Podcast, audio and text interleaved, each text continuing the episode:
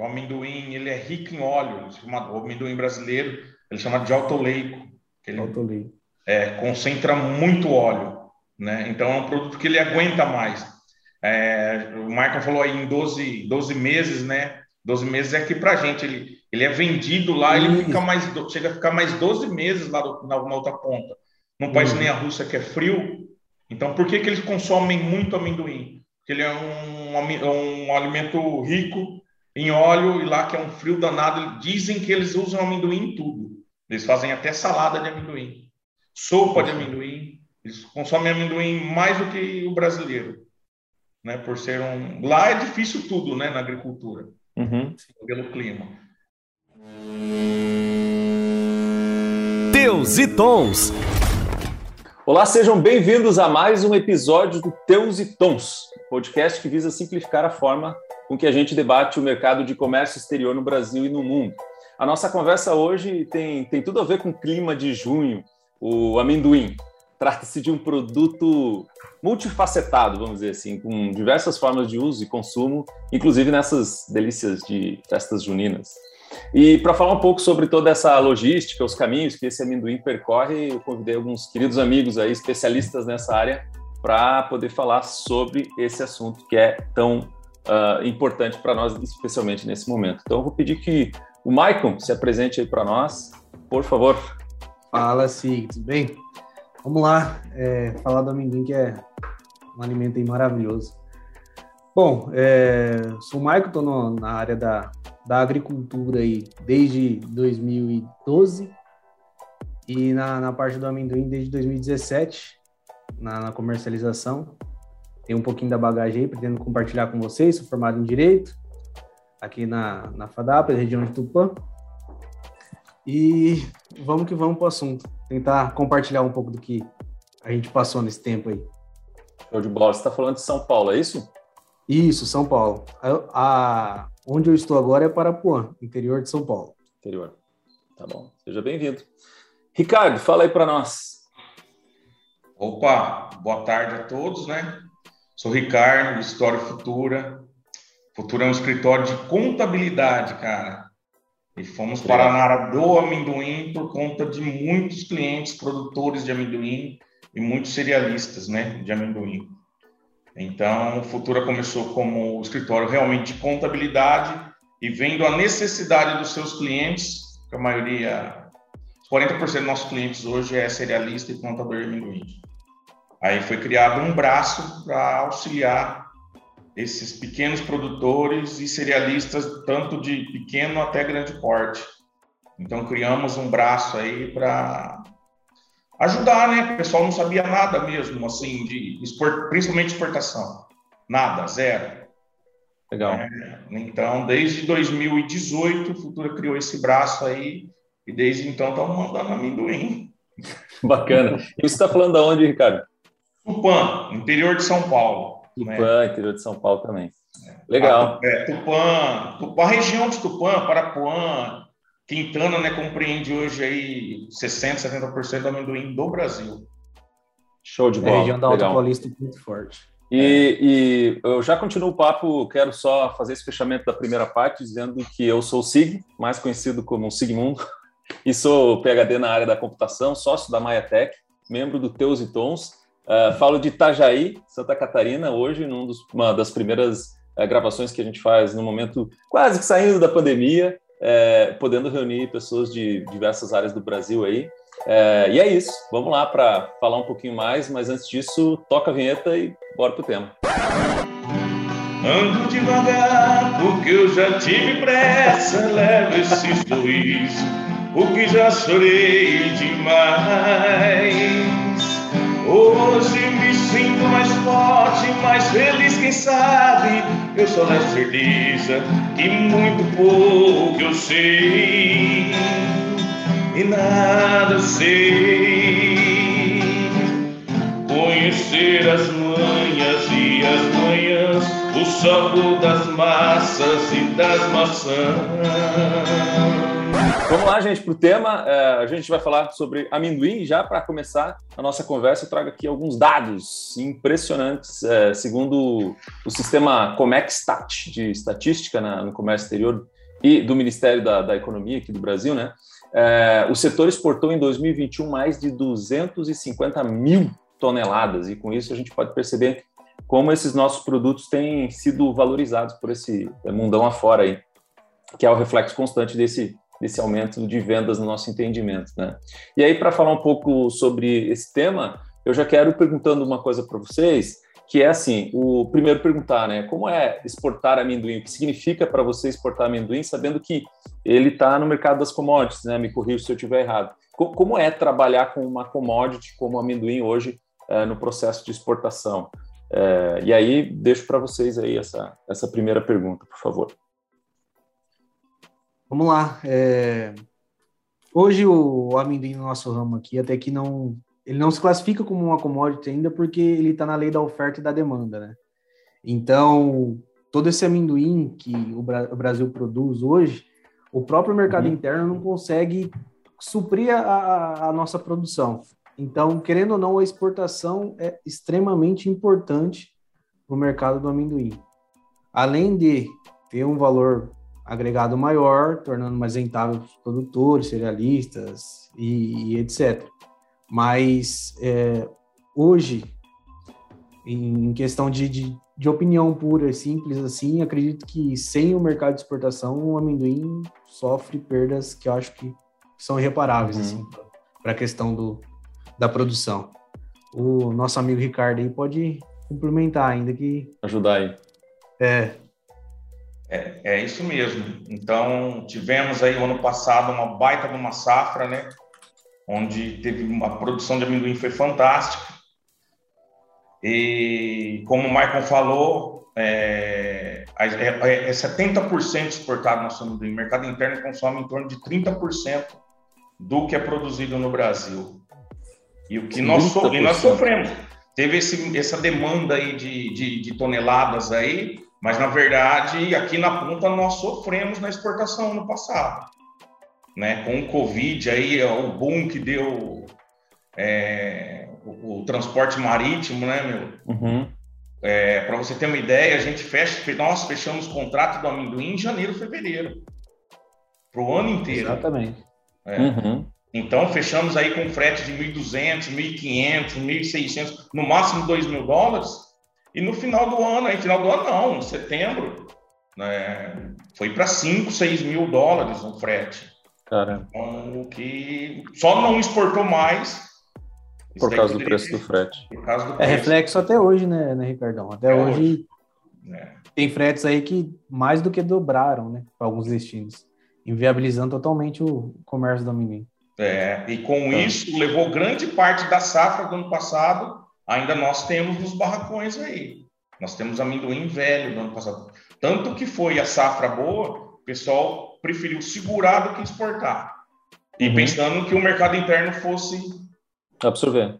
Fosse absorver e não absorve. E esse ano nós vamos no mesmo caminho. Até um pouco pior por conta da, da guerra que está estourando lá, né? Estouro. Sim. Então, Legal. Que então, bom, de, de, certa forma, uma informação interessante que vocês trouxeram aqui é que existe uma demanda, uma demanda forte, inclusive, o que às vezes segura um pouco é a questão do, do, do preço do frete, da, das negociações, é isso? É, é né? Porque impactou diretamente, né? Um container de amendoim, pra você ter uma ideia, ele vende de 30 a 33 mil dólares. Como que você paga 1.500 vai para 6, 7? O custo, o custo aumentou e o valor da venda não acompanhou. Foi basicamente isso. Hoje está até o contrário, né? Pela demanda é. que temos de amendoim, na verdade o preço recuou. Recuou. Recuou. Que foi a, a, safra velha que ficou nos atrapalhando aí é. até agora. Safra de 2021. A de 2021. E a perspectiva é que esse ano também tem uma safra positiva como foi do ano passado? Como é que vocês veem isso? É, o cenário hoje teve, como o amendoim em 2021 foi muito atrativo, ele veio nos dois, três anos aí sendo muito bom no, no mercado. Uhum. É, aí chegava no final do ano, dava aquele pico de preço, a, o amendoim subia lá em cima, os produtores que conseguiam segurar o amendoim até o final lá tinham um retorno muito maior da, do valor de venda. Uhum. E nesse ano entrou, a produção aumentou em questão de áreas plantadas em 10 a 15%, assim, vendo por baixo, no, no mínimo. E teve bastante aventureiros que não eram do ramo do amendoim, começou também a querer plantar amendoim, é, só que não tem o, o, o know-how do assunto. Uhum. Então, muitos, querendo ou não, teve uma quebra de safra um pouco grande. Ricardo, você até me ajuda aí se, se puder me, me corrigir se eu falar alguma coisa errada. Mas a gente estava esperando uma safra maior do que a do ano passado. Só que por conta dos estresse hídrico desse ano, pela baixa produtividade por conta da, da falta hídrica, é, a gente conta que esse ano vai ter uma quebra aí também de uns 20 a 30% da safra. Então, acredito que empate com a safra do ano passado, mas com uma qualidade um pouco menor. Não vai ter a qualidade pela falta da falta hídrica aí. É exatamente isso que o Michael colocou, né? Com novos produtores, muitos se aventurando de outro ramo, não entendendo do amendoim, mas também não tendo estrutura para armazenar esse amendoim. Sim. É na onde baixa o preço, né? E atrapalha quem já está aí há um tempão. Uhum. E, e aí, com essa alta do frete e com a guerra da Rússia, por que a gente fala da guerra da Rússia? Rússia e, e Ucrânia. Nosso amendoim, 60%, 50%, 60% é exportado para a Rússia. Olha só que número interessante, 60, 50, 60% para a Rússia. Rússia e Ucrânia. É. Dados de 2021, acho que foi 39,2% para a Rússia e Ucrânia quase 9% ali. Somando tudo, dá os seus 50%. É. É, só eu... que assim, isso são números levantados, né, Ricardo? Que eu acredito é. que seja maior. Uhum. É. Porque eu mesmo, dos clientes que, a, que o futuro atende, 90% é Rússia. 10% Ucrânia. Estou falando do Dois, futuro. É. 2021, uhum. o, no nosso caso aqui da cooperativa, foi 70%, 70% das exportações foi para o mercado russo, Rússia e Ucrânia. Caramba, é muita coisa, né? Então, é o maior, isso... não, o maior importador, né? Exato. E isso se torna. A gente fica preocupado com o que vem o ano que vem. Pro ano que vem. A preocupação está no ano que vem. Porque esse amendoim vai ficar aí, o que o mercado interno não conseguir consumir, a gente tem que torcer para o óleo vir, e, que o óleo está começando a ficar, óleo de amendoim, né? Que consome Entendi. muito amendoim. Está começando a crescer. Mas no mercado nacional, o consumo de óleo de amendoim ou para fora? Não, no mercado nacional não, não tem. Internacional não também. Ah, internacional também. 100%. Óleo de amendoim, uhum. você vai na prateleira dos mercados, você não encontra. Não encontra. É. E os estudos... E nesse... E no que é caso é do óleo também, a gente está dependente de dois mercados, né, Ricardo? Que é China e Itália, mas na sua grande maioria, a China, China. absurdamente consome quase todo o óleo aqui nosso. A Futura tem aí quatro, três ou quatro clientes que já estão no óleo forte, 100% China. Entendi. E é preocupante quando você tem só um, só um, um pessoal comprando esse óleo, né? É, é só um Depois aconteceu o que está acontecendo com a Rússia. Isso aí. Exato. Em Uma agosto você tem mais um, Ricardo. Oi? Em agosto você vai ter mais um cliente no óleo aí. Oh, tão contente. Adoro isso aqui, podcast fazendo negócios. Tá vendo? É Eu justamente ia perguntar isso, assim, ó, não existe um perigo, porque aí quando o produtor acaba segurando a safra lá no galpão, é justamente para esperar o preço é, voltar, né?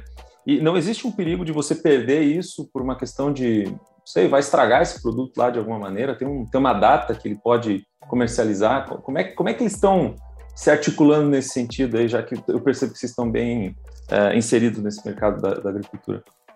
É, aí eu acho que entra nas particularidades do amendoim, né? Por exemplo, uhum. é, o amendoim, o indicado, né? Depende de cada, cada empresa tem sua análise, etc. Mas, por exemplo, depois de debulhado esse amendoim, ele tem um prazo de validade ali de dois, 12 meses, um ano uhum. no caso, né? É, ele é armazenado, ele precisa de, umas, de uns cuidados maiores, que nem fazer um expor, uma fumigação, um tratamento ali, é, não ter contato com umidade, o amendoim não dá certo com água. Porque senão, por exemplo, o mercado da exportação é o que absorve esse amendoim e o que agrega valor para esse amendoim. Uhum. Se não tiver o cuidado, o importador lá no destino, ele não vai querer um amendoim com baixa qualidade. Ou você pode até, no caso, você querer tentar enviar alguma coisa, você vai ter problema, tanto internamente com os órgãos anuentes, quanto com os importadores lá. É, mas assim, se ele não tiver o cuidado, com certeza o amendoim dele vai depreciar, por causa que vai ter mais picadas de inseto, vai ter uma incidência mais de inseto, diminuindo a qualidade do amendoim. E na hora da, da cerealista comprar, da, da outra empresa comprar esse amendoim para exportar, é, não vai encaixar nos padrões de qualidade do importador. Uhum. Entendi. Então, na verdade, ele tem um, um, certo risco aí que ele tem que ficar medindo uh, e pode emplacar lá no fim se ele não conseguir vender por um preço bom, ele acaba vendendo por um preço isso. ok. Né? E isso são poucos, né? Conseguem armazenar, são os grandes produtores, né? Os que não têm barracão Exato. não conseguem. E olha só, e olha só o que, que acontece depois. O cara armazena pensando, apostando que vai subir o amendoim, né? Esse amendoim não sobe, ele não vende, vem a nova safra e o amendoim velho atrapalha o preço do amendoim novo. Exato. O que aconteceu esse ano. É, o que aconteceu esse ano. E outra coisa, então o amendoim, na hora que ele perde as suas propriedades com picada de, aceto, de, de inseto e a aflotoxina, que é a doença do amendoim, ele só serve para o óleo. Então, no ano que o óleo salvou, que o óleo estava pagando bem, porque a China aumentou a compra, então você oferecer um produto com defeito, né? Com defeito para o óleo, você vai, você vai oferecer mais barato, o, o óleo do amendoim vai pagar menos, as indústrias de óleo, e com isso o preço do amendoim novo vai lá embaixo. Ano passado quem ditou a regra foi o pessoal do óleo. Só para você ter uma ideia. É porque subiu a demanda, a China comprou muito, porque parece que teve quebra no girassol, né?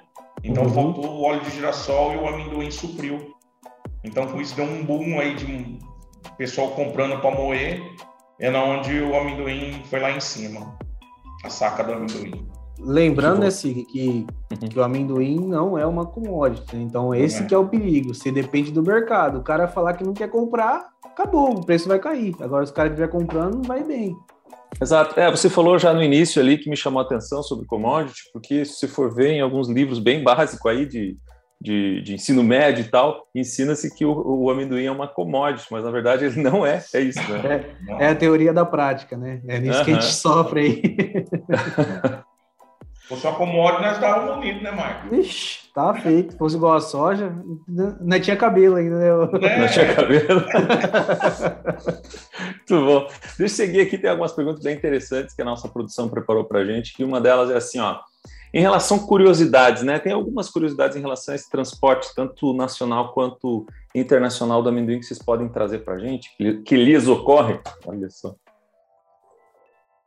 É, no cenário no cenário hoje, por amendoim ser um alimento, tem que ter, o, por exemplo, transporte internacional. O container tem que ser padrão alimento, que é um container um pouco mais difícil de se encontrar, porque nem todos são assim. Normalmente é o container padrão que transporta todo tipo de carga. Então, hum. quando você vai transformar um container em alimento, vamos supor, ele precisa de um plus nesse container. Faz lá um, uma melhoria nesse container e adequa ele para padrão alimento. Que hoje, né, Ricardo, no, os armadores não têm sobrando, nem tem, na verdade, quase direito, né? Não. Não então, isso é uma das dificuldades do amendoim no transporte, no transporte logístico internacional. Uhum. É, você vai mandar um, um, produto que não se dá bem com a água, por água. Então você fica nessa, enfim, a hipocrisia aí, né? Mas você tem que ter todo um cuidado, tem que ter dessecante, tem que fazer um forro no, por dentro do container. É, o departamento de qualidade das empresas sofre bastante. É, tem que ter uma equipe especializada aí na, na planta, né? Porque se você Sim. for rejeitar todo o container que chegar furado, você vai ficar sem. Ou você treina uma equipe para um silicone, um PU, ou até levar uhum. em serralheiro. Teve, teve vez a gente levar container em serralheiro para consertar, porque senão ou você perde prazo. Nós estamos longe do porto, né, amigo? Nós estamos Nossa. aí. Nós estamos, dependendo do caminhão 600, aí, 700 é, 9, 10 horas do porto. Então não tem como rejeitar, você tem que ter uma equipe preparada para dar suporte. Não dá para negar todo o container. É. Para corrigir pagamos mais caro, viu, Sig? O que, que é, Maicon? A gente paga até mais caro por esses containers. Ah, ok. Isso, também... ele sabe, Mike, ele que cobra. É, isso é verdade. isso, isso de alguma forma limita que vocês consigam fazer é, uma exportação por, pela ausência de containers preparados como esse, no meu entendimento, e, e, eventualmente até o próprio preço, né? Ele, ele acaba tendo algum, alguma diferença por causa disso. Estou é, errado? Não, é isso mesmo. Porque uhum. cada vez que você não tem um container desse, você tem que remanejar o embarque de novo, rolar uma reserva. Às vezes você uhum. perde até negócio, porque o cliente não vai ter a paciência de ficar esperando. Eu vou ficar esperando um container até quando? Meu cliente é que precisa também. Uhum. E cada rolagem, bom, vocês, vocês, vocês sabem, cada rolagem, cada coisa é um custo. Então, cada vez mais vai, vai comendo a sua margem, você vai perdendo a gordurinha do processo ali. Outra coisa nós sofremos bastante, né? Esse começo de ano aí, finalzinho do ano, é com a falta de container, rolagem lá dentro, aumento de custo, né? Aumento de custo foi lá em cima. Chegar de os caminhões parados lá embaixo tentando retirar container, não ter container depois chega aqui, estufa, faz todo um trabalho, chega lá, o, o gate não abre, vai pagar Redex. Então, cara, esse comecinho de ano, final, finalzinho do ano passado, começo desse ano, não, não tá para amador. Né? Não, não tá para amador. Não tá para amador. Bacana. Bom, a gente já conseguiu perceber então que é, dentre as curiosidades que vocês puderam trazer são minimamente duas, né? Containers especiais e equipe de suporte para tomar alguma ação é, em cima do container, né, do, da própria qualidade do container, que é, é, algo que normalmente você não vai ver em outros, em outros modelos de exportação, justamente por causa da questão da umidade. Né? Então, acho que são, e, inclusive, e até algumas coisa boas também, dicas. né? E outra coisa, com tudo isso acontecendo, se nós não tivermos parceiros legais aí do outro lado, né, no agente de carga legal, cara, uhum. você só toma pau. Bom ponto. Se não tiver uma pessoa legal lá do outro lado, uma equipe legal, cara, é, fica inviável. Uhum. Né? Então, por isso Sim. a gente vem estreitando, estreitando, cortando um ou outro, ficando mesmo só com o pessoal que dá assistência. Às vezes, hoje, não é nem mais preço, porque às vezes tem preço de 100, 200 dólares de um agente para o outro, uhum. Mas por tratar, conseguir na hora do. Você só, você só sabe se o agente é bom é na hora que dá pau. Bem, não problema. É, a, a, gente tenta bater muito nessa, nessa tecla aí, nesse bumbo da parceria e de procurar profissionais que sejam especialistas nas suas áreas, porque como o Comex é uma área muito grande, muito abrangente, é, e como vocês falaram, não é para amador, né? Se você pega cada um na sua especialidade, você vai cortar um caminho enorme. Aquilo que parece no início um, um custo extra até, ele vai acabar sendo é, uma, uma, um desconto lá no final do, do dia, porque você vai conseguir ter eventualmente mais velocidade, etc. e tal. E aí, quando você vê com pessoas trabalhando só com fluxo, né, só com quantidade de embarques e tal, você acaba perdendo um pouco daquela qualidade do relacionamento, né, aquele, aquela empatia de você também se colocar no lugar de quem está importando, exportando, assim, cara, eu tenho que me preocupar com a minha carga. E aí, quando você vê profissionais fazendo isso, a gente tem que reconhecer. É, bom ponto, ótimo esse, que é um que normalmente a gente acaba sempre falando aí no final das, uh, dos nossos encontros. E, ah, bom, falando ainda sobre curiosidades, e, e, e o Mike também comentou já uma das peculiaridades da exportação, eu queria falar um pouco mais sobre isso. Tem mais alguns pontos assim que vocês veem que é específico para a exportação? Falou isso de uma forma geral, porque assim, ó, o nosso público-alvo aqui é a gente atingir aquelas pessoas que estão começando no Comex. Então a gente acaba é, meio que falando o básico primeiro e daí depois a gente aprofunda um pouco para todos conseguirem compreender o que a gente está falando aqui. Então a gente tem esse público-alvo. O outro também é aquela pessoa que ouve o nosso podcast querendo exportar, né? Um futuro cliente uhum. de vocês, inclusive. É, quais são essas peculiaridades, ou você acha que é, é bem específico assim da exportação do amendoim em, em relação à referência a outros tipos de, de exportação? É, dependendo, vamos até puxar aí, Ricardo, do lado do, do, início. É, um dos pontos é que, no caso do amendoim em si, ele precisa de anuência de alguns órgãos, né, para poder, assim, então, estar tá habilitado a sair do país. É, no nosso caso aqui, tem o, o EAD ali, o Abrado de Bauru, que é próximo nosso aqui, tem um fiscal do Ministério da Agricultura lá dentro, e toda a carga de amendoim que passa, você pode fazer isso em Santos, em Paranaguá, nos outros uhum. portos também. Mas toda mercadoria que sai de amendoim daqui tem que ter a anuência do mapa, fazendo a emissão do fitossanitário, do, do sanitário, autorizando e validando esse amendoim para exportação, né? Uhum. Então, se você quiser fazer qualquer coisa tentando pular essa etapa do amendoim, você não vai conseguir, seu container vai ser travado lá na frente. É, além disso, tem a Receita Federal, que no caso de todos os documentos. Uh, eu acho assim que o processo em si, daqui para frente, depois que passa desse ponto, é parecido, que é só o jogo de documentos mesmo. Uhum. Mas essa peculiaridade de ter anuência, ter um órgão ativamente ali no seu processo, às vezes pode dificultar ou facilitar a vida da empresa. É isso aí. Nós somos agraciados até né, pelo fiscal ser muito próximo da gente. Aí ele, ele gosta dos pequenos produtores, dos médios produtores, fiscal de, de Bauru, doutor André. Então é um cara que ele joga muito do nosso lado. Para você ter uma ideia do que o, o que o Futura se tornou, o Futura é, é basicamente isso daí. Para quem nunca exportou amendoim, então o Futura foi especial, ficou especializado em credenciar, pegar o pequenininho e credenciar ele a exportar. Então a gente pega aquele cara que consegue mandar quatro container mês, o que manda cinco, que manda seis, e, e cuidado que manda 80, 100 também, entendeu? Mas uhum. é por causa disso, não ele sofre. Levar o caminho para ele, o caminho é esse. E eles sofriam muito também por causa dos fretes, né? Tanto terrestre como marítimo. Uhum. Como que, eu vou, como que o cara consegue comprar um espaço de quatro containers? Ele vai mandar quatro. Então, você como Royal, como você enxerga o cara que vai mandar 4 e o cara que vai mandar 40? É, então, exato. É, então, a Futura criou o Futura. Então, o cara ficou cliente Futura. Então, hoje o uhum. Futura uhum. manda 60, 70, 80. Hoje está complicado, né? Mas mandamos até 100 mensal. né? Olha e só. até, até para complementar, esse é uma das umas peculiaridades do amendoim também tudo que você for fazer, praticamente a sua despesa logística, vem para você pagar a conta antes de você receber o que você vendeu. É. Uhum. Então, frete terrestre, frete marítimo, é, qualquer vistoria, inspeção, etc., tudo que for feito, você paga antes de você receber. Então, se você não tiver um caixa ali para bancar essa operação, você vai ter problema no meio do caminho É, aí é... que entra os parceiros de novo. É. E não é nem só o caixa, né? Você tem que ter o caixa, a equipe especializada para na hora de, de estufar ele lá. Porque se chegar lá no destino tiver um, um insetinho vivo lá dentro, bicho, Acabou. Uma etiqueta Acabou. errada, dançou. é, então, é, é um, não é um bicho sete cabeças para quem está querendo começar não. a exportar, mas tem que ter muitos não. cuidados. É, Muito cuidado, porque o prejuízo pode ser grande. Pode ser grande.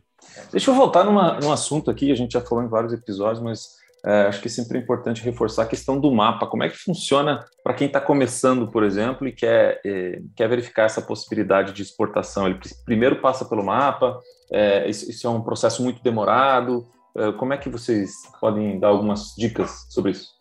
Na verdade, você busca o credenciamento, né? Você tem que se credenciar junto ao mapa. Né? Uhum. Isso daí vai, não, é simples, né? porque você tem que ter uma estrutura, o fiscal tem que ir lá, tem que avaliar se você é capaz ou não de mandar um produto com qualidade. Uhum. Então, não é qualquer um que consegue, o cara tem que ter uma, uma estrutura viável, entendeu? Então, o fiscal consegue ir lá com muito custo, não é fácil dele ir lá, dele acreditar, né? Que aquele pequeno cerealista será um exportador. Então ele vai lá, faz um, uma vistoria, um, passa um pente fino mesmo. Uhum. A documentação tem que estar certinha, tem que, tem que ter um escritório bom. né? O Michael pode primeira é A primeira etapa é você primeiro alimenta essa documentação, né? Ali no juntar o, o site do governo.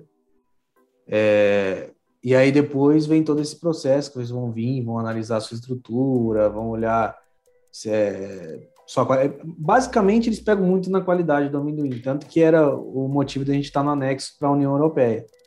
Uhum. É, depois, se você quiser abranger, cada mercado tem uma, uma autorização, vamos dizer assim. Primeiro, você se habilita para os países da, de lista geral, que são todos os países não, não pertencentes à União Europeia. Depois tem o mercado da China, tem uma habilitação especial também, e tem habilitação para para exportação da União Europeia, que exige uma certificação internacional uhum. e etc. Mas se você tiver com a casa em ordem, isso em todos os aspectos, porque você vai trazer um fiscal para dentro de casa para analisar. Sim. Então, se você tiver com tudo em ordem, fez a habilitação lá no, no, no mapa, teve a autorização, é ok. Não é um bicho de sete cabeças, mas que nem o Ricardo falou, você precisa ter uma pessoa que vá seguir uhum. o, o ponto a ponto ali o, a exigência do mapa e, e que te, tenha a disposição para se adequar no que eles solicitarem. É. Uhum. A disposição também. Sabe ah, qual, é a grande, sabe qual é a grande dificuldade dos serialistas, os antigos serialistas? Porque se você pegar aí as, vamos colocar, oito anos atrás, o amendoim, falar a verdade para você, o amendoim era, era comercializado sem nota. Olha só. Entendeu? É, era tudo sem nota. E rodava para lá, rodava para cá. E para o cara começar a exportar, ele tem que trazer, adequar a empresa dele contabilmente primeiro. Né? Não é só o armazenamento do amendoim, a qualidade não, dele. Não. Rastreabilidade do amendoim, ele tem que ter tudo, desde a roça, como esse amendoim veio para dentro, entendeu? Então tem que ser tudo. Você tem que fazer o cara falar: Ó, você ganhou dinheiro até aqui, só que você vai ganhar mais se você andar no corretamente. Exato. E, é tentar vender processo... para ele que, que, que, ele vai conseguir e ele vai ter sucesso. E voltando no que o Michael falou, é. por que, que aí vem a Rússia? Rússia, Ucrânia, Argélia, que são os grandes compradores de amendoim. Sabe por quê? Porque a maioria consegue só para esses países.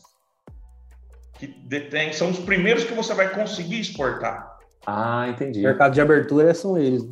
É, uhum. Depois de você andar na linha com eles, que a gente começa a pensar em União Europeia, que paga um pouco mais no seu amendoim, só que o amendoim tem que ser de extrema qualidade, senão você, é, vou te falar a linguagem popular, você toma ponto negativo lá que chama de RASP, né? E uhum. depois o Brasil não pode mandar, então aí o buraco é mais embaixo. Então, para você conseguir a União Europeia, vender com preço agregado, só o amendoim blancheado, já não é um amendoim comum né? Para quem não. O que, que, é um blancheado? É, hoje é, Deixa o Michael dar uma aula aí. Eu tenho ele ali, ó. Blancheado. É, tem aqui também. Não, os caras têm potes de amendoim ali, ó. Cara... Esse é o blancheado. Se você ver, ele tá sem a pele, ó. Ah, entendi. Chama blancheado. Ah, cara, agora eu vou chegar lá e dizer pra minha mulher: por favor, amor, passa lá é. comprar um blancheado também. O comum. O comum tá com a, a pele. Né? Ah, olha só. O comum está com a pele. Tá faltando, tá faltando a amostra da caçua aqui, viu, Michael? Ah, então, você precisa pegar, ó. Essa amostrinha foi para Dubai e voltou, bicho. Olha. Lá. Opa! E por que a União Europeia só vai, só vai o blancheado? Porque diz que o último resíduo de, de aflatoxina. agrotóxico, né? Porque o amendoim é puro agrotóxico para ele sair da terra. Certo. É muito dinheiro para conseguir tirar ele para ele ficar bonitão assim. Uhum. O último resíduo dele está na pele. Então a Europa não quer a pele lá dentro do solo europeu. Eles só querem o sem pele. Que interessante, né? É, eles, eles aceitam até o com pele, mas assim, Europa, é, tudo lá é um pouco mais restringido. E tem essa, uhum. essa cultura do mundo de livre de agrotóxico, é, livre de produtos alterados geneticamente que eu acho que vai passar para o mundo inteiro, isso aí também não vai ser só uma particularidade deles. Sim. É, por exemplo, a Casu exporta para a União Europeia, temos habilitação, uhum. e hoje 70% para mais é a União Europeia do nosso mercado. Até porque depois que teve o problema de Rússia e Ucrânia.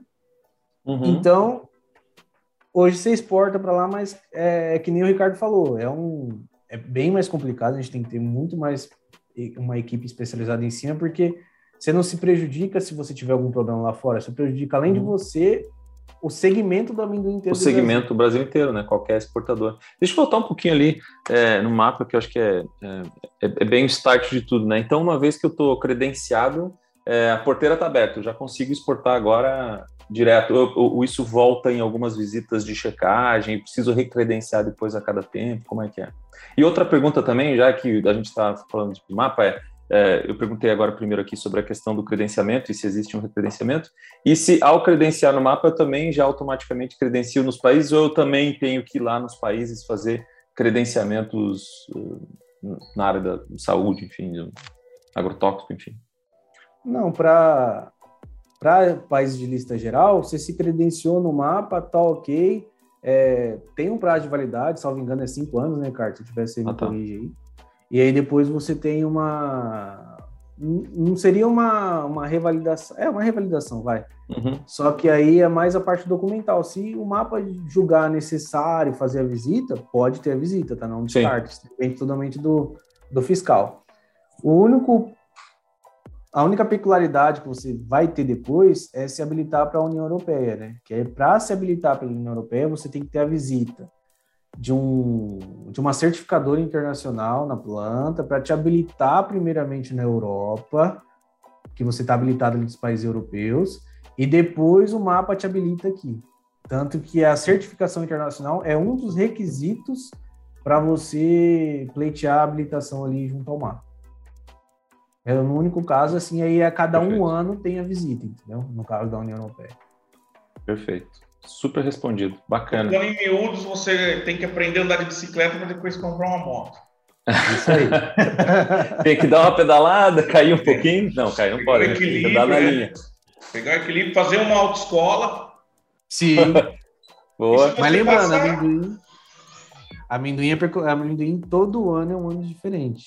É, quem acha que vai entrar no amendoim vai ficar tranquilo, uhum. não é essa vibe. Esse ano tá bem, mas pode ser que Sim. tenha algum reverb no próximo ano. Vamos falar em é. reverb, vocês já comentaram também, mas eu queria entrar no assunto da, a, dos nossos principais uh, compradores, né? A Rússia e a Ucrânia, que a gente vive um momento ainda de guerra, já passam dos setenta e tantos dias enquanto a gente grava esse podcast de guerra. E isso impactou não só balanças comerciais é, fora, mas aqui no Brasil, principalmente, né, no mundo inteiro. É, e aí, dólar, entre outras coisas, né? Como é que isso impactou o amendoim? Eu sei que vocês já comentaram é, bastante sobre isso, mas queria ouvir um pouquinho mais sobre essa visão desse, desse impacto de agora e, quem sabe, também um pouco dessa visão futura, né? Como é que vocês veem os próximos passos depois daqui, que é um futuro incerto, né? Porque a gente não sabe se essa guerra termina agora, vai para frente, para trás. Sim. É, eu acho que a guerra entrou como aquela joelhada que o Neymar levou na Copa, né? Boa. Eu gosto que, que pro amendoim foi, faz de céu, um negócio surreal, mas, é, por exemplo, até compartilhando aqui com vocês, a gente participou da, da Feira Go Food em Dubai, em fevereiro deste ano, 2022, né? Uhum. E você sentava, antes da guerra, né? Sentava, conversava tanto com o russo quanto com o ucraniano e ambos falavam que não ia acontecer nada que era normal, era a treta ali de, de Rússia e Ucrânia, etc. E no fim nós chegamos para cá e o negócio estourou. Aí para ajudar já tínhamos a safra velha, alguns os mercados oportunistas se aproveitaram da situação, jogaram o preço lá para baixo. É, então assim, no amendoim foi foi o reflexo foi catastrófico. Uhum. Tem, com certeza a gente tem produtores aí, o Ricardo até pode compartilhar comigo, que não vão pagar a conta do jeito que estava, entendeu? Principalmente os aventureiros aí que entraram não vão conseguir pagar a conta dos financiamentos que fizeram. Mas olhando com os bons olhos, tudo, o mundo não fica sem comer. Com guerra sem guerra, ninguém fica sem comer. Exato. Então, assim, é, é começa a aparecer alguns reflexos de achar algumas rotas alternativas para você mandar o amendoim para lá. É, você tem a, a, incerteza, às vezes, de um recebimento em dólar por, por causa de um país russo-ucraniano, mas está é, vindo. Ainda não teve um bloqueio 100%. É, sem contar que você pode mudar o incotermo da operação. Em vez de você vender CIF ou CFR por lá, você vende FOB, o cara retira aqui. Depois que essa bola de neve perdeu o tamanho e a velocidade aí, eu acredito que a gente pode ter um. Falar para você que vai melhorar do dia para noite igual foi a queda, não vai. Uhum. Mas que o mercado vai se recuperar um pouco se o óleo é. ajudar, tem outros, tem outros fatores. Se o óleo ajudar, se o dólar subir, se o consumo da festa junina no Brasil que for mais alto. Uhum. Então, tipo, tem tudo isso, mas é, a gente não pode ser pessimista. Né? E a tua bola de cristal, Ricardo? O que, que é. diz para você? Cara, é assim, ó, a grande verdade. Nós sofremos muito no começo da guerra, na hora que estourou. É, não sei o Marco, mas a Futura, ela tinha os clientes de Futura, tinha aí 100, 130 containers na água. E uns 70 no Porto de Santos. Na hora que falou, ó, não manda porque os caras não tem como pagar. Né? Por causa das ah. sanções e não sei o quê. Nisso a gente estava comercializando amendoim 3842 aí com pele, né? Sem ser o blancheado, o cru. A gente estava comercializando aí para a Rússia 1250, 1280, safra velha. Em dólares, né, Ricardo? É. Tudo na água, bonitinho. De repente, ó, primeiro, o container não vai chegar. Segundo, se chegar, vocês não vão receber. Ah. Então, foi um Deus nos acuda, né? Foi um Deus nos acuda. Pensa num pequenininho que mandou é. seis containers, a vida dele tá lá. Se ele não receber, ele quebrou. Pensa num gigante que tá lá com 30, 40 containers. Exato. Na água. Aí veio o pessoal, cara. Eu tive um comprador do Oriente Médio. O ano passado foi o melhor comprador da parceria do Futura cara do Oriente Médio, pagava à vista, olha que legal, Marco. O cara pagava à vista. Que não é comum. Antes. Você mandava lá que estava embarcando, ele pagava. Esse ano, cara, esse cara comprou tanto amendoim na água. Os caras tinham vendido a 1.250, 1.280. Ele pagou a 1.050. Claro. Olha isso. Oportunidade, hein? É. Outros que nem ele também aproveitaram o barco. Com isso, a gente não consegue vender mais a 1.250, 1.280. Teve essa última feira aí, eu não sei, nem, nem lembro, me recordo onde foi. Que a Argentina entrou vendendo amendoim lá embaixo. Então a gente vinha, a gente já ia voltar no mercado comprando 1.250. O vendedor do dia para a noite falou: não consigo mais pagar 1.250, hoje é 1.150. A tonelada, né? Vai, uhum. você vê quanto que dá. Mas, na verdade, nós ainda vendemos para a Rússia.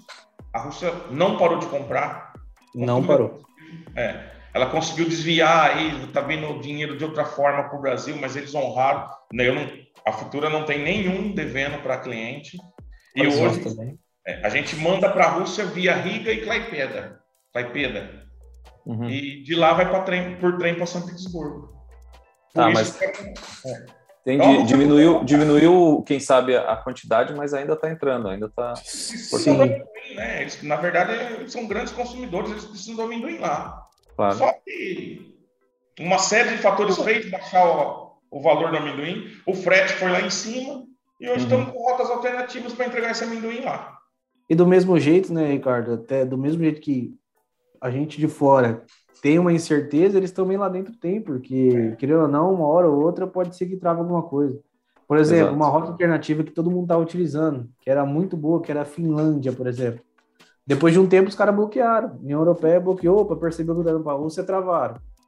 É, o frete, igual o Ricardo falou, no início desse ano, até é início desse ano, vamos ser é, mais atual, de 2022, você pagava num frete aí, você conseguia encontrar um frete para a Rússia 3, 3 mil, alguma coisa assim. Hoje o frete está 11 mil dólares. E um armador só fazendo a rota. Então, assim, além da. Na hora que ele manda a LOI para você assinar lá, é basicamente assim: ó, tá aqui, a responsabilidade é totalmente sua. Você manda se você quiser. É tipo isso. Sim. Falando. Sim. Para você ter ideia, o maior comprador da Rússia tem uma, tem uma gigantesca na Rússia.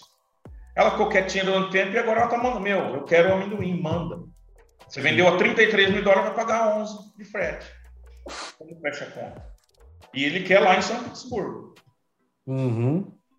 Mas de um lado até é uma, uma boa notícia, né? Quer dizer que ainda existe possibilidade de isso acontecer, né? De, teve um teve um soco no estômago aí, né? Teve uma, uma joelhada, mas mas a gente está conseguindo achar algumas formas de, de, contornar. Mas eu acredito que para a Ucrânia isso não esteja acontecendo, né? Está indo ah, também. Ah, tá, tá, indo, tá também. indo também, mas, por exemplo, a Ucrânia, às vezes você está com mais medo ainda, porque a Ucrânia, querendo ou não, quem foi bombardeada foi a Ucrânia. Exato. Quem está sem caixa e sem, assim, vamos falar, sem como. Não que não esteja honrando, porque os clientes nossos pelo menos honraram.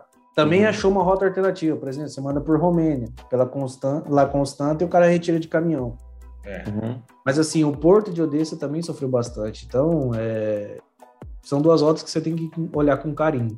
Claro, claro. É, porque tem o, o receio dos dois lados, né? Para lá não vai, mas vai para país vizinho que vai. É. Uhum, que chega. Perfeito. Até o Sig, uhum. só para só complementar, que você tinha falado até da pergunta dos maiores compradores, que no caso seriam Rússia, Ucrânia, Argélia, que compra muito amendoim também, uma quantidade boa, e depois entra a Holanda, Reino Unido, são os países da União Europeia. Mas é, a Argélia, que viu que o Brasil ia sofrer com o caso da Rússia e Ucrânia, os caras também jogaram o preço para baixo, porque falou assim: ó, o Brasil vai precisar de nós, então a gente vai comprar mais barato.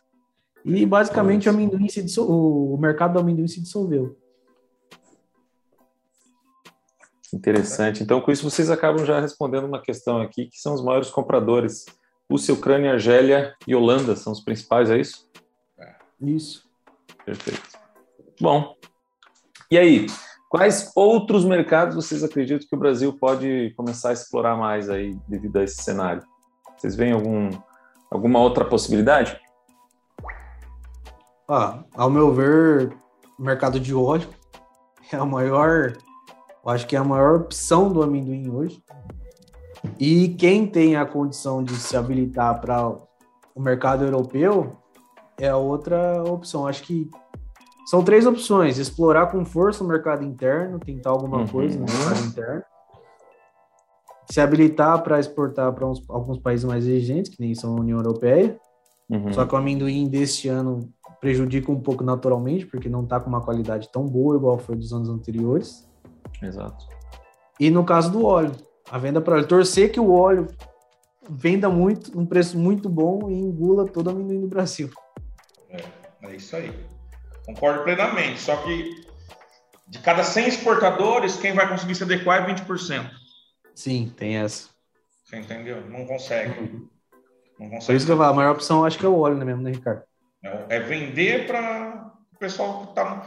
Eu, eu, eu rodo muito, né, meu? Então a gente vê bastante é, surgindo bastante indústria de óleo, pequenos, uhum. pequenas indústrias de óleo. Então é o que pode suprir aí. Uhum. É. E mercado lá fora para a gente vender o amendoim não é fácil. Não é fácil você acreditar, você achar um parceiro novo e se acreditar que você vai mandar um amendoim para lá e o cara vai te pagar. Então é complicado. A Futura trabalha com poucos vendedores lá fora, com poucos parcerias por causa disso. A gente uhum. nós não conseguimos tomar um cano aí, entendeu? Uhum. É, é, sim, você não vai depositar um milhão de dólares seu lá fora sem saber se o cara vai pagar ou não. Né? Exato. então aí é só com uma parceria de anos, né?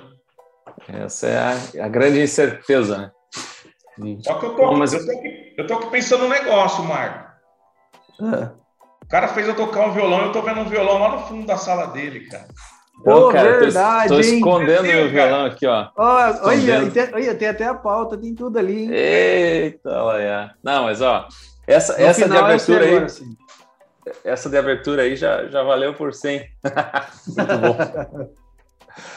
Muito bem, muito bem, muito bem. Bom, deixa eu, já estou me aqui para algumas outras perguntas que falam sobre boas notícias. A gente já teve essas aí que vocês deram para nós sobre a abertura é, do mercado, que por mais que Rússia e Ucrânia não está entrando diretamente, mas existem possibilidades.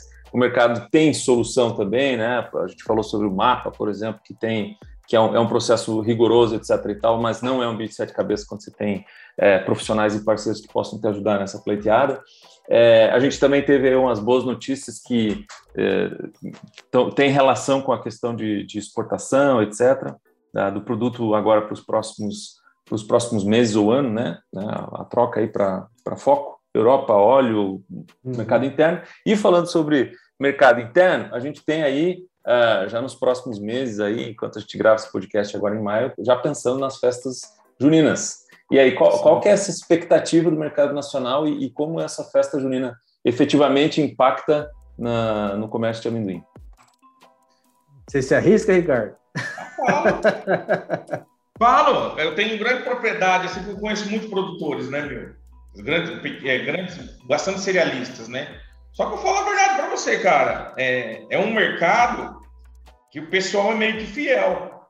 Então, é. ele sempre comprou do, do carinha do, da cerealista pequena lá e ele vai continuar comprando pequeno.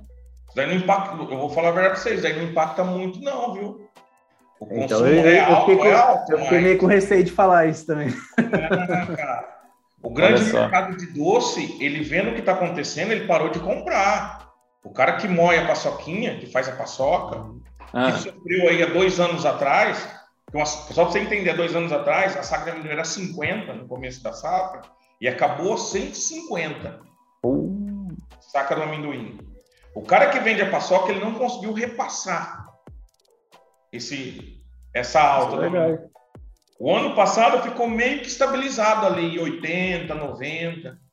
Chegou a 100, mas ficou muito amendoim para trás. E esse Sim. ano está sem preço. Então o cara comprou um pouco, estocou e não vai comprar mais. Entendeu? Uhum. Então ele também não está ajudando o mercado. Ele falou: bom, esse ano eu vou comprar amendoim barato, então eu vou esperar. Então, cara, sou sincero para você, é um grande consumo é que não teve ano passado e não teve no, no ano retrasado. Mas não vai, não é a grande saída, não. Sacada. É, até se for ver quem festa junina, o que mais movimentaria aí seria o mercado do doce. Só que os grandes players do doce também já começaram a perceber que se adquirir o amendoim em casca, sai mais barato às vezes do que se adquirir o amendoim de uma cerealista. Mas quem movimenta o mercado do amendoim são as cerealistas. É. Então, assim, para de comprar, por exemplo, de um cerealista para tentar fazer um custo melhor, toda empresa vai pensar isso, mas é um mercado, igual o Ricardo falou também, que é um mercado onde o cara é, seria aquele mercado fiel, né? É. Então, se bom, acreditamos que agora, cara, vai, como vai ser voltar a ser presencial, possa ter um, uma participação maior. Mas vendo do que temos em estoque ainda de safra antiga e vendo tudo que está gerando da safra nova, eu acho que o reflexo vai ser bem pequeno. É, não é a válvula de escape. E lembrando é. que é um mês, né? Um mês ou dois. Sim. É Muito junto. rápido, né? Uhum. Muito rápido. Então... Legal, bacana. É, acho que a gente tem essa é, essa memória afetiva assim do, do amendoim na, nas festas juninas e tal e, e normalmente a gente remete à, produção não o maior consumo vai ser é, na, no momento da festa junina até pode ser mas isso como vocês me falaram isso. quem sabe não representa um grande impacto para a economia para o bolso e até se tá o mercado não tivesse produzindo. virado né se por exemplo tivesse diminuído tanto o valor do amendoim poderia ser que desse um reflexo muito maior porque todo mundo ia a mercadoria mais cara, o pessoal já ia comprar muito mais cerealista, aquele que tem confiança, cuidar da qualidade, etc. Uhum. É, mas como o valor realmente está pequeno, hoje o mais atrativo é a exportação. É. Claro. A grande verdade é que temos que torcer para a guerra acabar, torcer para o Covid dar, um, dar uma amenizada é. lá, a China liberar os navios. O frete vai ser difícil, mas sonhar com um frete de 3 mil dólares, 3.500 dólares, que é a exportação bomba. Ei, meu sonho. Daí é o sonho. A, nós falamos amendoinzeiro aqui, né? Amendoinzeiro. É, no interior. Todo Boa. amendoinzeiro hoje sonha com isso. Dele poder, uhum. da guerra acabar, a Rússia, Rússia e Ucrânia voltar a comprar, os fretes é. numa, casa, numa, numa casa melhor aí. Uhum. Nós saiu, nós saiu da pandemia, achou que estava no, no pico da pandemia, né? Achou que estava começando a regularizar e veio a bolada na cara que foi a guerra da Rússia. Aí é. já bolou tudo e está é. dificultando é. até agora. Então não é a festa junina que vai salvar, não, cara. É que vai Torcer salvar. o óleo dar um boom de novo. Se o óleo dar um boom. Mas para o óleo dar um boom precisa faltar soja, precisa faltar o girassol. Para depois os é. caras virem atrás do óleo do amendoim. Olha só, é, é, é um mercado. É um jogo de xadrez, na verdade, né? Não, é não é um mercado tão simples assim para você entrar. Mas estamos Bom, aí. É, é, continua, né? Vamos As pessoas continuam, continuam a, a, comer, como, como o Marco falou também no início aí, o consumo acontece. Estava lendo uma matéria, acho que até compartilhei uma parte dessa matéria com vocês, que uh, justamente por causa da pandemia as pessoas começaram a consumir mais amendoim em casa, né? Snacks e coisas do gênero, isso também de alguma maneira é, fez com que a demanda aumentasse, mas uh, a gente vê aí pelo discurso de vocês que a principal reviravolta é, da, da guerra, principalmente agora, foi, foi o principal tapa que estava tentando tirar a cabeça para fora, e, enfim. Mas Super a gente saudável, tem mais saudável, muito benéfico para a saúde e para os homens ainda assim é, é um estimulante natural, hein? Vale a pena. Boa. o negócio é fazer a defesa, né, cara? A gente é, tem que defender é. o produto. Ótimo, muito bom. Bom, já que a gente estava indo para esse, é, esse discurso aleatório, informações sobre amendoim e tal, eu queria ouvir algumas histórias, se vocês têm algumas para contar para a gente aí que vocês já passaram nessa vida de exportador aí, algumas que vocês já deram risada na área. E, enfim, algumas curiosidades aí, se vocês lembrarem e quiserem compartilhar com, com quem nos ouve. Bom, acho que eu vou deixar o Ricardo primeiro, que o Ricardo é bem mais rodado que eu aí. Botou a viola nas costas e ó, é. né, cara? Cara, eu tenho uma passagem triste. No começo triste. depois né, cara? Primeira exportação de um cliente é, lá para presidente Venceslau. E aí a gente tem que. O Futura está presente nessa hora para falar como que estufa, amendoim como envelope, um container pega o pessoal do escritório, mostra a documentação, o caminho que tem que seguir, né, cara? Uhum. Seis horas da manhã marcado né, na empresa. Ricardinho saiu às quatro da manhã de casa. Um frio, cara, menos três graus, velho. O que, que eu esqueci? Só esqueci minha blusa. e antes eu saí de casa, minha mulher falou: leva a blusa porque tá frio. Eu falei: não, já coloquei no carro. Saí só com camisa de manga comprida e fui, cara. Deus o livre, cara. Parecia que eu não conseguia explicar, o pessoal fazia tudo errado. Eu falava em outra língua, eu tava falando em russo, alemão, árabe. foi triste, mas, fim... mas cara, pra ser duas horinhas, foi até meio-dia, cara, eu com frio. Com frio. É boa. Mas no final deu certo. Deu certo, graças a Deus foi. Show. Foi antes da guerra, ó. Oh. Pretinho, pretinho de 1.350 dólares. Nossa. Que lindo, cara. Olha só. Mas Cliente vendendo a 1.300. Parece aquela época de escola que a gente vai para dar, pô, isso não volta mais, era tão bom. Era tão bom. o cliente ficou contente, levou na churrascaria. Aí, Olha, aí sim, aí sim, pagou a ida. Para você, meio-dia acabou meu frio. Comeu uma costela. Acabou. Mas e aí, gente, o amendoim japonês é do Japão ou é do Brasil? Amendoim japonês. E aí? Rapaz, eu, uma vez, na minha época de ensino médio, eu já tinha feito essa pergunta inocentemente também. Hum. E depois eu fui pesquisar, né, para saber. E é até engraçado, né? Eu não lembrava a data. Depois eu fui até pesquisar para saber também a data. Mas o, essa expressão saiu do México, né? Cacauax. tipo isso. E, bom, pelo que a gente sabe, parece que foi um, um japonês imigrante que foi para o México. Lá ele inventou esse. Esse eu não lembro o nome japonês. Lá inventou o amendoim japonês e ficou isso, o maninho japonês. E aí importaram para o Brasil o amendoim japonês e ficou nessa. Olha só. Aí, com não certeza. É nem do Brasil e nem do Japão. É. O mexicano. Mas com certeza o amendoim do Brasil, em questão de sabores, é o, o melhor que existe. Viu? Mas é mesmo? o Brasil é o que mais consome ele, né? É. O amendoim brasileiro, o Sig, até como curiosidade, uhum. em questão de sabor, é um dos melhores. E só que, porém, tem a originação mais barata. É. Você foi ver, o, dos amendoim, o do amendoim do Brasil é um dos mais baratos comercializados no mundo. Mais baratos, um dos mais saborosos. Bom, vocês estavam fazendo um jabá, agora há pouco o Mike estava falando aí, né, que é bom para a saúde, etc e tal. É, quais são os principais argumentos de venda que o pessoal utiliza lá na ponta para vender é, e, e, que realmente difere o amendoim de outros produtos, assim, que vocês vejam que, pá, esse é um bom diferencial. Estou querendo começar a trabalhar com um produto novo, aí estou enxergando, quem sabe, no amendoim uma possibilidade de, de investimento. Qual que é o principal argumento, assim? Amendoim vende por quê? Ó, falando da, da minha parte lá da, da ponta, o que eu mais percebi que o pessoal cobra demais é a qualidade questão visual.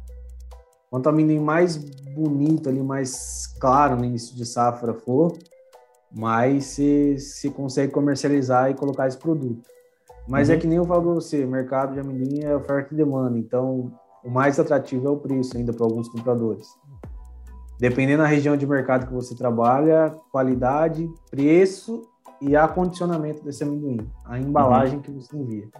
Tem mercados que comercializam o seu produto do jeito que chega para eles, eles pegam a saca e colocam no, na, na, prateleira de venda. Entendeu? Então, isso conta também. Acho que são os três fatores da minha. Bom, da minha visão, né, Ricardão? O que, que você acha aí? É, e o amendoim, ele é rico em óleo. O amendoim brasileiro, ele chama de autoleico. Ele autoleico. É, concentra muito óleo, né? Então, é um produto que ele aguenta mais. É, o Michael falou aí em 12, 12 meses, né? 12 meses é aqui pra gente. Ele, ele é vendido lá, ele fica mais, chega a ficar mais 12 meses lá do, na, na, outra ponta. Num país uhum. nem a Rússia que é frio. Então, por que, que eles consomem muito amendoim? Porque ele é um, um, um alimento rico em óleo e lá que é um frio danado. Dizem que eles usam amendoim em tudo. Eles fazem até salada de amendoim, sopa de amendoim.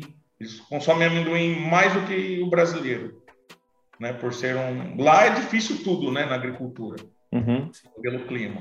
Então eles consomem. Eu estou te falando porque a gente é muito próximo de, de dois, três compradores russos que todo ano vem no Brasil e a gente vive perguntando, né? Claro. Então eles falam que o amendoim lá é consumido em tudo, não é igual aqui só doce. Por que, que a gente não exporta doce? Porque lá tem fábricas de doce. Uhum. Né? E o doce ele vence com três meses. A validade de um doce é três meses. E o amendoim você pode dar mais do que um ano de, de, de validade nele lá do outro lado, né? Sim. Então, por isso que ele se exporta o ano inteiro. E é um produto que a, o, prazo de validade dele é muito longo. Então, por isso um que ele é resistente. Né? É. Resistente na, tanto na, no, no, no, visual dele ali, quanto também na, em armazenar suas capacidades nutritivas. É. Se ele tiver ele na casca, tem... então, bem sequinho na casca, vai embora. É que a gente vem ele já já pronto para o consumo, né? É, agregamos valor, né? É, apesar de ser cru, mas você mantém ele na casca aí durante um tempão. Bom, bacana. Bacana conversar com gente que entende o que faz, que qualquer pergunta aí já sai, jogou a bola para cima já sai chutando, né, cara? curto bastante bater um papo assim, foi muito bom. E, bom, a gente está indo para o final, eu queria sempre fazer um, um, um convite para que vocês é, voltem é, a falar conosco aqui em outros momentos, mas antes de encerrar, é, queria perguntar se vocês têm alguma, alguma coisa que vocês gostariam de compartilhar com, com o público uh, e até um fechamento aí dessa, desse nosso papo de hoje. O que, que vocês é, dariam de mensagem final aí para quem nos ouve, é, para quem quer conhecer um pouco mais o mercado, quem está estudando, quem já é do mercado de amendoim, ou até como é que se está agora ouvindo pela primeira vez sobre amendoim. O que, que vocês podem deixar de mensagem final?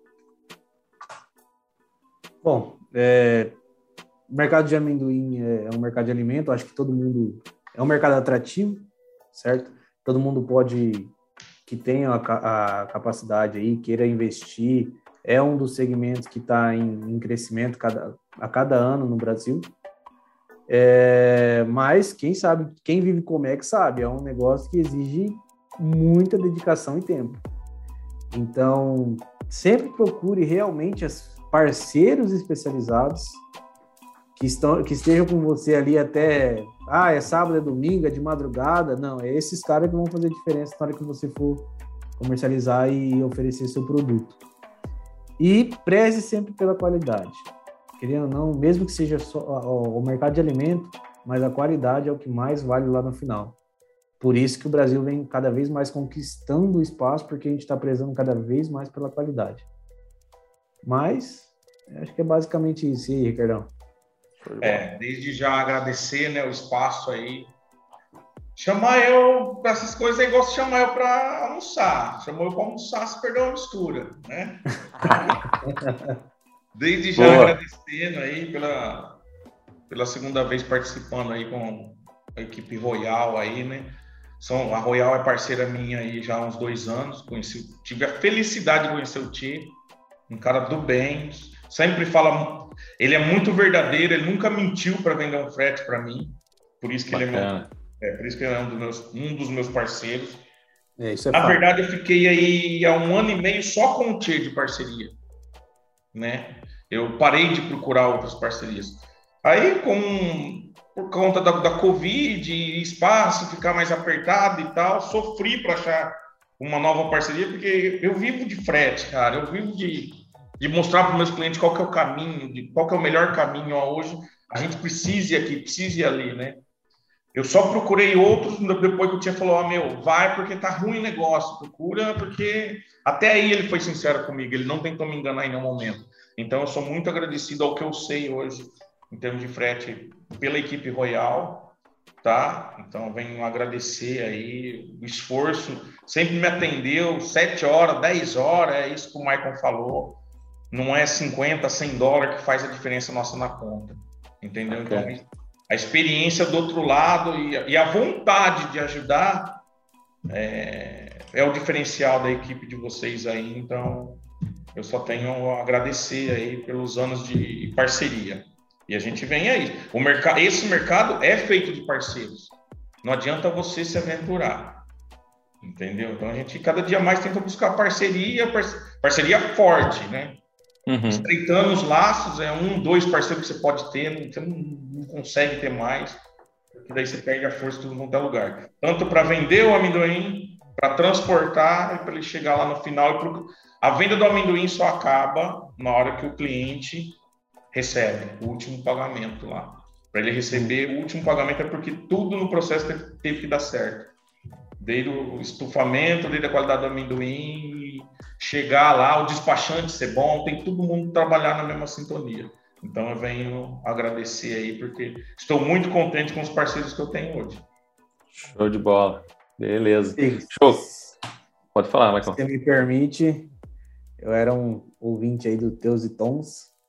E hoje estou tendo a honra de participar com vocês aí. Agradeço a oportunidade também. E sempre precisar, estar à disposição. Eu acho que conhecimento tem que ser transmitido sempre, né?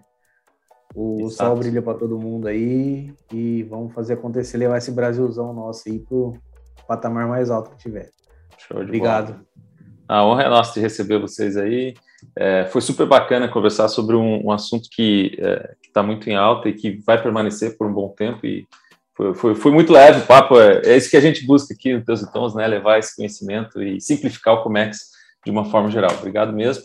E com isso a gente vai encerrando nosso episódio, bem otimistas, inclusive com o mercado do amendoim, uh, que, que, passa a crescer agora cada vez com mais força, e a gente tem boas expectativas, né? Pensando, torcendo aí, cruzando os dedos para que tudo dê certo depois desse momento pós-pandemia e esperamos pós-guerra. É, quero agradecer mais uma vez os nossos convidados, Ricardo, Maicon, até o Tchê, que não conseguiu comparecer, foi super citado aqui. É, agradecer também a nossa produção, que está sempre dando suporte para tudo que a gente precisa aqui no Teus e Tons. Fiquem ligados nas nossas plataformas e redes sociais, nós vamos continuar a fazer essas gravações é, num formato tanto online, como a gente está fazendo hoje aqui, quanto presencial lá no estúdio, porque dessa forma a gente consegue alcançar profissionais como a gente está fazendo hoje, que estão em vários locais aí do nosso Brasilzão, trazer esse conhecimento para todos que nos ouvem.